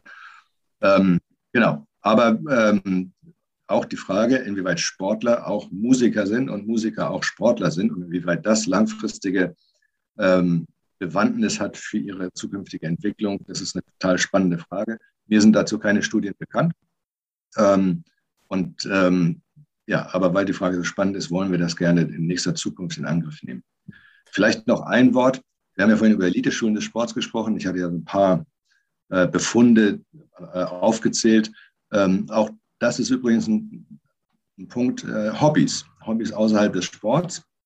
Ja, auch da sind, haben also diejenigen an Eliteschulen des Sports signifikant weniger andere Hobbys als ihre Peers, die an Regelschulen sind ähm, und geben auch äh, andere Hobbys in viel jüngerem Alter schon auf. Ja, was wieder dazu führt, es gibt nur einen Lebensinhalt, es gibt nur den Sport und ja, ja zieht, zieht einige Probleme nach sich. Ähm, ich verstehe Ihren Ansatz mit dem, mit dem Multisport, ähm, um die Sport, Sportler, Schwimmer, in dem Falle Schwimmerinnen, lange im, im Wettkampfgeschehen zu halten, um sie im Erwachsenenbereich vielleicht auch erfolgreich zu machen.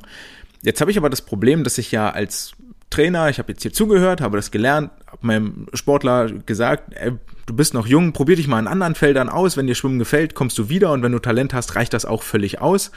Ähm, zum einen habe ich jetzt dann im Verein die Voraussetzungen geschaffen, um das zu machen. Ich möchte noch vielleicht eine Zahl in den Raum werfen, dass wir in unserem kleinen Verein in Mülheim selbst bei den 8- bis 9-Jährigen schon vier Trainingstage pro Woche angeboten haben, mit insgesamt acht Stunden Trainingsumfang. Deswegen habe ich gerade geschluckt, als Sie sagten, zwei bis dreimal pro Woche Schwimmtraining bis zum Alter von zehn Jahren. Ähm, Ende des Jahres sind wieder die deutschen ähm, Schwimmmehrkampfmeisterschaften für die 11- bis 12-Jährigen. Ich denke auch, das ist ein Alterskonzept, das man durchaus in, in Frage stellen könnte ähm, an der Stelle. Äh, jetzt habe ich aber das Problem in Anführungsstrichen, dass ich einem Sportler bewusst sage, verzichte auf Erfolge, bis du 15, 16 Jahre alt bist, lass den Spezialisierten den Vorrang, um später erfolgreich zu sein. Damit kriege ich doch eigentlich ein motivationales Problem. Ja, nur wenn man Wettkampfsport missversteht. Ne? Ähm, hm. Also, ähm, ich habe gerade meinen Faden verloren. Ich wollte noch mal einen Schritt zurückgehen. Ähm, okay, aber kein Problem. Ja, ähm, also die Weltklasse-Schwimmer, die sind auch als, als Jugendliche irgendwann schnell geschwommen. Ja? Mhm. Ähm, so, aber das geht eben stark auseinander. Ich habe ja vorhin erwähnt, einer, der eine hatte, also von diesen Goldmedaillengewinnern hatte einer sein, sein nationales Meisterschaftsdebüt mit 12 und jemand anders mit 23. Ja. Und beide sind äh, äh, Goldmedaillengewinner geworden. Ähm, ich glaube, dass äh, bei, bei, äh, bei den Kindern man Wettkämpfe richtig einordnen muss. Ja. Kinder lieben Wettkämpfe als Situation und nicht das Ergebnis von Wettkämpfen. Was meine ich damit? Jeder Wettkampf hat eine, einen Zustand vor dem Wettkampf, einen Zustand während des Wettkampfes und einen Zustand nach dem Wettkampf. Vor dem Wettkampf sind alle gleich, ja, starten alle vom selben Start, von derselben Startlinie, in ihrem Fall Startblöcke, ja. Ähm, so, während des Wettkampfes, das ist jetzt die Situation der, der, der, der Unklarheiten, Unsicherheiten und damit auch aller Möglichkeiten. Das ist, das ist der Moment der Spannung des Wettkampfes. Dann habe ich die Situation nach dem Wettkampf, das ist die Situation der unwiederbringlichen Tat, äh, Tatsachen. Ja? So, jetzt steht das Ergebnis und ich bin Erster oder Siebter geworden und so weiter. Kinder interessiert nur die Situation des Wettkampfes. Die lieben die, die Situation der Spannung des Wettkampfes, während das Ergebnis eigentlich nur die Erwachsenen interessiert. Die Situation nach dem Wettkampf. Und wenn ich so Wettkampf richtig verstehe, dann, äh, dann habe ich eine, eine, gute Voraussetzung, um zutiefst intrinsisch motivierte Wettkämpfer zu entwickeln. Mhm. Ja, um die, um die, die Situation des Wettkampfes äh, um, um, die Spannung in der Situation des Wettkampfes geht. Und übrigens auch in, in der weiteren Entwicklung. Das, das was Wettkämpfer, Wettkämpfer lieben, ist doch das Paradoxon.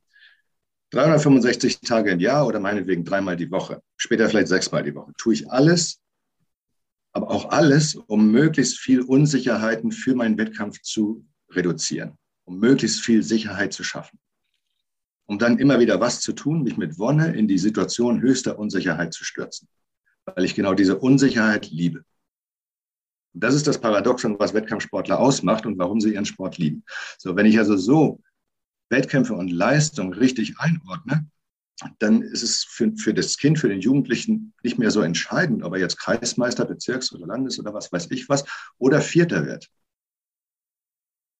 Und wenn, wenn es gelingt, diese intrinsische Motivation für Wettkämpfe, ja, mit Fokus auf den Wettkampf als Situation, die Spannung und Unsicherheit der Situation des Wettkampfes, äh, den Kindern zu vermitteln, ähm, dann ist es auch kein Motivationsproblem, ob ich jetzt Erster oder Siebter werde. Sondern das, das ist dieses intrinsische Motiv, das, das trägt stark und das trägt eben auch nachhaltig. Ja, ja, sehr schön gesagt. Habe ich noch nicht, habe ich tatsächlich noch nicht so drüber nachgedacht über diese Wettkampfsituation und der, der, der Bewertung der, der ganzen Situation. Ja. Ja. Mir ist jetzt wieder eingefallen, wo ich vorhin gestockt habe, was, äh, was ich noch einfädeln wollte. Wenn Kinder nur eine Sportart betreiben, dann geht das meistens ja nicht von dem Kind aus, sondern von Erwachsenen. Kinder wollen eigentlich verschiedene Sportarten kennenlernen, verschiedene Sportarten betreiben. So, das ist, kommt zunächst mal von ihnen, von innen heraus. Wenn sie es nicht tun, dann durch unseren Erwachsenen-Einfluss. Das heißt, wenn wir also nur unseren eindämmenden Einfluss sozusagen zurücknehmen würden, können wir schon zuversichtlich sein, dass mehr Schwimmer neben dem Schwimmen auch andere Sportarten betreiben werden. Also viele tun das immerhin schon. Ja, das dürfen jetzt auch kein falsches Bild zeichnen, als wenn alle Schwimmer mit sechs Jahren auf Schwimmen spezialisiert werden. Die meisten betreiben ja nebenbei noch andere Sportarten. So, aber das, äh, also wenn wir da unseren eindämmenden Einfluss als Erwachsene zurücknehmen, dann ist schon was gewonnen. Und wenn wir zusätzlich noch Ermunterung schaffen, äh, ermutigen und auch Gelegenheiten und Möglichkeiten dafür schaffen, dann können wir sehr zuversichtlich sein. Ja, ja. Äh, aber man bekommt von den Trainern, möchte ich an der Stelle noch hinzufügen, häufig ein schlechtes Gewissen eingeredet, wenn man was anderes macht, wenn noch eine andere Sportart, wenn ich von den viermal Training pro Woche eine auslasse, um Volleyball zu spielen oder um Hockey zu spielen oder um Turnen zu gehen.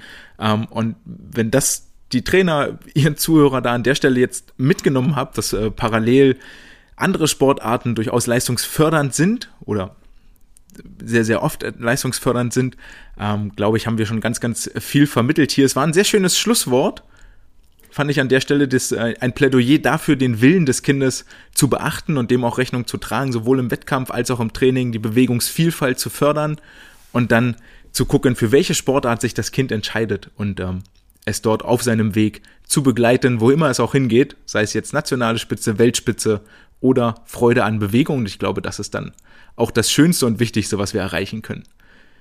Herr Gülich, vielen Dank für Ihre Zeit. Es war mir eine Freude. Und äh, ja, vielleicht sieht man sich mal wieder. Genau, auch vielen Dank. Interessantes Gespräch, interessantes Thema. Ähm, Ihnen alles Gute. Bis hoffentlich demnächst. Danke gleichfalls. Tschüss.